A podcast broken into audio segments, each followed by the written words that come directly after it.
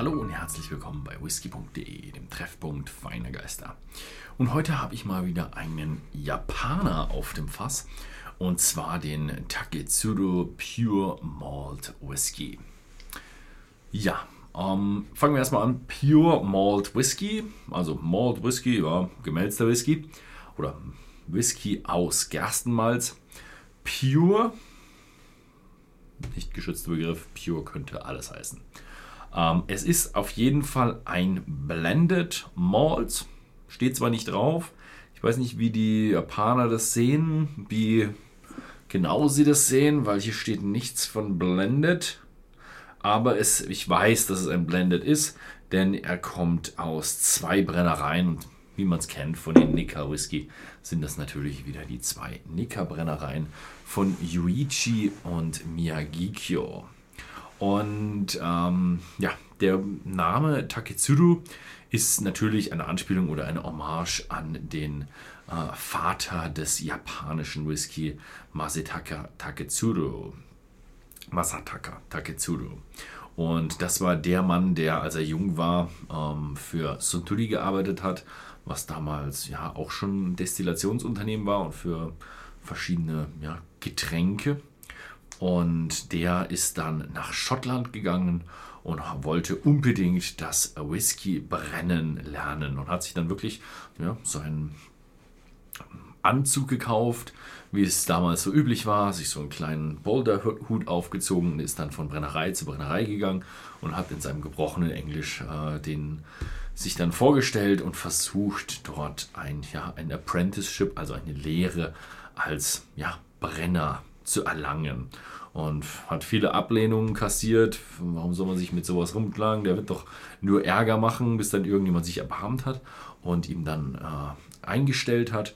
Und da hat er dann das Whiskybrennen gelernt, war ein sehr, sehr fleißiger Mann, auch ein sehr, sehr gelehrter Mann. Das haben die dann schnell gemerkt, dass das nicht einfach ein irgendein dahergelaufener Japse oder Chines oder wie man es damals auch gesagt hat, also kein dahergelaufener äh, Asiate war, sondern wirklich ein ja, Mann von ja, Stand und auch ein Mann von Intelligenz war und der hat dann wirklich dort angepackt und das Handwerk gelernt, hat dann in Schottland eine Frau kennengelernt und ist dann damit zurück nach Japan gekommen und hat dann in Japan angefangen, das Whisky zu brennen, den Whisky zu brennen. Aber ist dann irgendwie so ein bisschen in Clinch mit seinem Arbeitgeber gekommen und ich denke mal, auch davor hatte er schon so ein bisschen die Ambitionen, seine eigene Whisky-Distille aufzumachen. Er ist dann mit seiner Frau in den hohen Norden gezogen, auf die Insel Hokkaido und hat, dann, hat dort dann eine Brennerei aufgemacht. Erst hat er noch bisschen Apfelsaft und Apfelwein verkauft, bis er dann irgendwann Whisky verkaufen konnte. Und von da an ist das Geschäft aufwärts gegangen und seine Söhne haben mit ihm dann zusammen die große Distille Miyagikyo gebaut. Aber ich komme ein bisschen hier so vom Thema ab. Das ist ja schon fast seine ganze Lebensgeschichte. Uns geht es eigentlich eher um den Whisky. Leider ist das ein No-Age-Statement Whisky, worüber wir auch nicht wirklich viel wissen. Äh, 43% Volumen und damit muss man sich dann schon begnügen. Ähm, ja, es ist ein Whisky. Aber mehr wissen wir auch nicht. Also einer dieser Flavor-Led Whiskys. Also da geht es um den Geschmack und nicht um ja, Alter oder sowas. Uh, ein wahnsinnig süßer, fruchtiger, also sehr, sehr fruchtig, frisch, fruchtig, aber reife Früchte. Also so irgendwo so Birne, definitiv Birne. In der offiziellen Geschmacksbeschreibung steht noch Orange. Habe ich jetzt nicht so wirklich. Also ich habe hier extrem viel Birne drin, vielleicht noch irgendwo so ein bisschen roter Apfel. Und ja, vielleicht irgendwo noch. Also er hat richtig eine Süße mit dabei. Also die Früchte sind alle richtig schön süß. Irgendwie noch so ein bisschen. Nee, auch nicht ganz. Ein bisschen Honig vielleicht, aber auch nicht wirklich viel. Also er ist schön süß und einladend. Mmh. Mmh,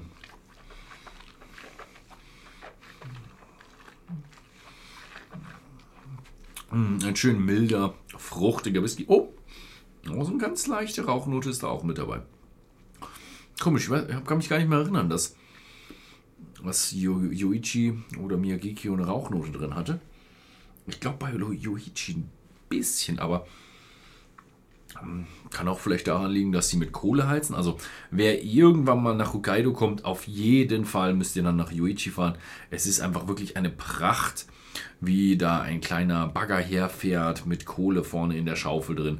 Und dann kommt der äh, kleine Japaner und schaufelt dann in die Brennblase vorne die Kohle rein und es ist einfach wirklich eine Schau und wirklich sehr interessant, wie man wirklich eine Brennblase mit Kohle befeuern kann. Mhm. Aber ich glaube nicht, dass der Rauch von dieser Kohle kommt. Denn der berührt den Whisky noch nicht mal. Also es ist ein schöner, einladender, süßer Trinkwhisky.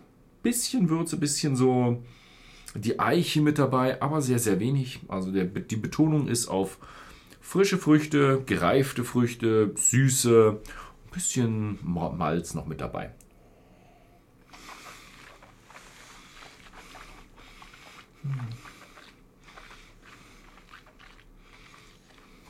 Also, hier steht definitiv weniger das Alter oder die, die Reife bei dem Whisky im Vordergrund, sondern eher das schöne, angenehme, süße, fruchtige.